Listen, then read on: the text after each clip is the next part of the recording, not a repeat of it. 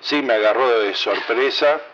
No, la verdad que no participé en las discusiones previas para ser candidato, sino que fue una decisión como los primeros puestos de la lista de las eh, autoridades nacionales del frente. ¿no? Mientras miraba televisión en su casa, Eduardo Fernández recibió el llamado que lo catapultó a los primeros espacios de la campaña, ser candidato a diputado nacional por el kirchnerista Frente de Todos. En esta entrevista con Florencia Ripoll, Fernández expone duras críticas al gobierno nacional. El cierre de las listas en Córdoba para competir en las PASO nacionales dio varias sorpresas de último momento y varias de ellas concentradas en la propuesta que va a acompañar la fórmula de Alberto y Cristina Fernández. Estamos con uno de los protagonistas, quien encabeza esa lista, Eduardo Fernández, bienvenido. Gracias. Titular de APIME y el primer candidato a diputado nacional del Frente de Todos. ¿Mm? Así es. Fuiste una, de esas sorpresas, no digo por, por, tu pertenencia al espacio, que venís hace, digamos, mucho tiempo, sino porque terminaste encabezando la lista. Sí, se balancearon varias situaciones y, la verdad que dentro de las listas soy el único representante empresario, ¿no? De la pequeña y mediana empresa, empresas nacionales, y es una alta responsabilidad, más encabezar una lista que seguramente eh, va a ser la lista y los diputados que vamos a tener que acompañar una gestión para cambiar, para poder satisfacer las inquietudes de sectores productivos, de trabajadores, de profesionales que están esperando otra cosa y que el Estado recupere un, rol protagónico. Así que es mucho compromiso. La verdad que sí me agarró de sorpresa. No, la verdad que no participé en las discusiones previas para ser candidato, sino que fue una decisión como los primeros puestos de la lista de las eh, autoridades nacionales del frente. ¿no? En tu caso, eh, digamos, fue una decisión más de Alberto Fernández, porque se especula mucho de la relación entre Alberto y Cristina, esta cuestión de quién, de quién tiene el poder, digamos, hay lecturas y, desde los según de qué sector venga, digamos, ¿no? En el caso tuyo, la decisión final fue de, de Alberto. Yo no puedo asegurar eso, sé que hubo eh, en eso yo tengo buena relación.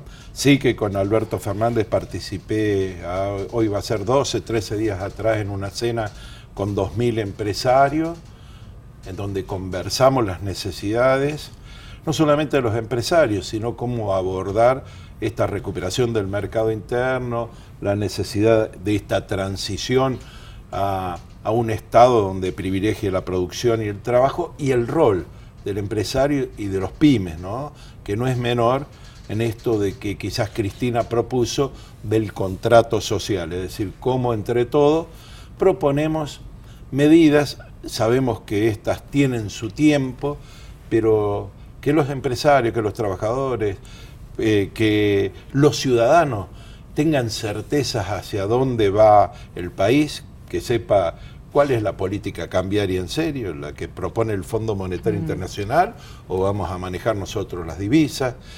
¿Qué va a pasar con el sistema previsional?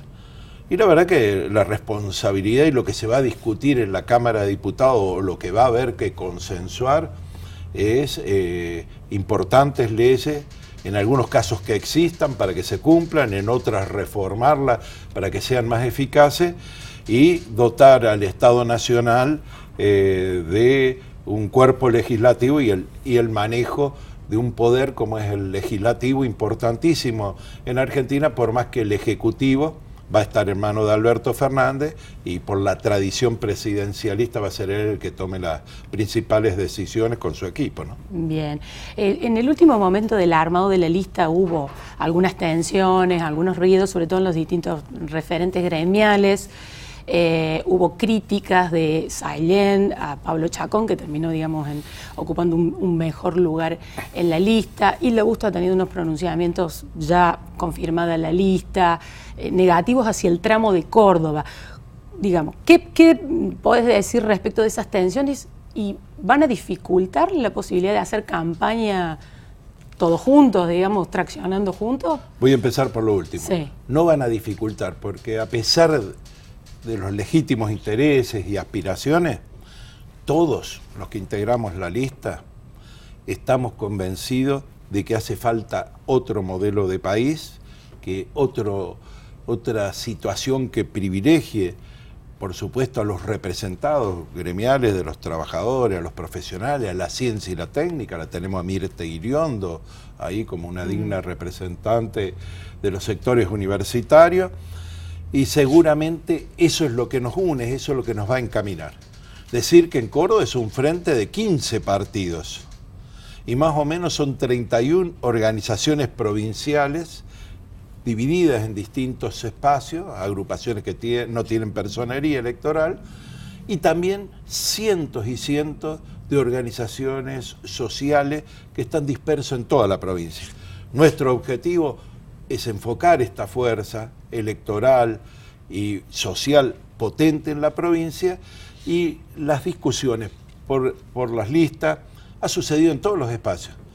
Eh, tendría que llevar, llamar eh, la atención en todo caso a, los que son responsables de este desastre, que están divididos en varias listas y van a paso. Ah, bueno, una Eso parte tendría, del radicalismo sí, tendría que llamar más la atención esa. Que las metodologías que usan eh, los referentes de los espacios sindicales y las metodologías no son iguales que la del sector empresario, que la de los sectores políticos, que nos sentamos alrededor de una mesa. Que hubo una mala interpretación porque las decisiones de las listas eh, tenían que contemplar los espacios del Frente Nacional y en el caso de Pablo Chacón viene por el espacio de masa. Era un compromiso que había que cumplir en todas las eh, provincias en este equilibrio, porque es un frente de todos, no es el kirchnerismo y más aún, me parece la principal autocrítica que nos hemos hecho a los sectores kirchneristas, ampliar, llegar a la población y que estén todos los sectores. Y seguramente eh, el espacio de representación de los trabajadores lo tiene Franco Saillén a través de su expresión en la CGT Rodríguez Peña. Sin embargo, mientras se daba eso, yo recibí un montón de llamadas de dirigentes gremiales cordobeses poniéndose a disposición de este espacio y de este proyecto. Importantísimo. Mira, que quizás lo que más me ha sobrepasado estas últimas 48 horas es la cantidad de mensajes, y algún día lo voy a tratar de resumir, de empresarios, dirigentes empresarios cordobeses de la provincia, pero también de sindicatos y de CGT regionales, pero también de intendentes, y no peronistas solamente. Algunos de origen radical, fieles a sus orígenes, y algunos vecinalistas también. Es una altísima responsabilidad ser cabeza de lista en esta instancia, donde tenemos un pueblo sufriente, donde hemos tenido 250 y pico mil, 261 mil desocupados en el último año, un cuarto de millón de argentinas y argentinos sin trabajo, de jubilados que tienen que decidir entre comer o poder comprar los remedios, de universidades que no saben si pueden continuar sus actividades, de investigadores que pierden los objetivos, de jóvenes que pierden el entusiasmo y están haciendo colas otra vez en los consulados. Esa es la responsabilidad principal que yo pretendo también que se debata con los otros sectores políticos para que la elección sea genuina. Bien. Porque yo también quiero achicar y soldar la grieta. Pero las grietas son entre los que se han beneficiado con este modelo económico y los miles y miles de pequeños productores que lo han perdido todo. Eduardo, justamente vos que digamos tenés bueno, un diálogo especial obviamente con las pymes, venís de ese sector. En Córdoba se plantea mucho que el empresariado, de hecho hay cámaras de distintas características empresarias que han manifestado siempre un apoyo a Macri, incluso eh, manteniéndolo a pesar de que se ha deteriorado tanto la situación económica. ¿No vote el empresariado eh, de Córdoba a Macri? ¿Cómo, ¿Cómo ves eso?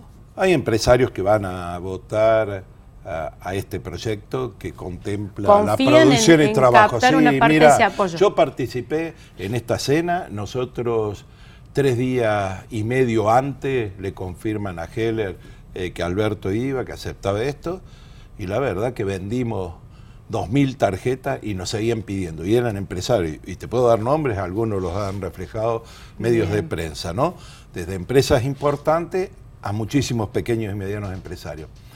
El empresario va a tener que pensar eh, eh, en sus intereses, que es lógico, pero si entramos en la lógica que nos hizo entrar el neoliberalismo, que no es nuevo, es viejo en nuestra patria, creemos que los empresarios nos podemos salvar solos. Nosotros, ¿qué decimos? Desde las pymes, desde eh, los empresarios nacionales, es que vivimos del mercado interno. Por lo tanto, por lo tanto, tiene que haber convivencia y un nuevo contrato social. Seguramente va a haber que modificar algunas cosas, pero en el escenario que no sea con el hambre, con la desocupación, con la extorsión, con eh, todo el aparato del Estado puesto en que haya ese equilibrio en la sociedad. Te hago una última que se nos acabe el tiempo, a ver si te animas rápido. No puedo dejar de preguntarte por lo que dijo Pichetto, que estuvo en Córdoba, eh, respecto de que el, 45%, le puso un número, de los votos que tuvo el peronismo en la elección provincial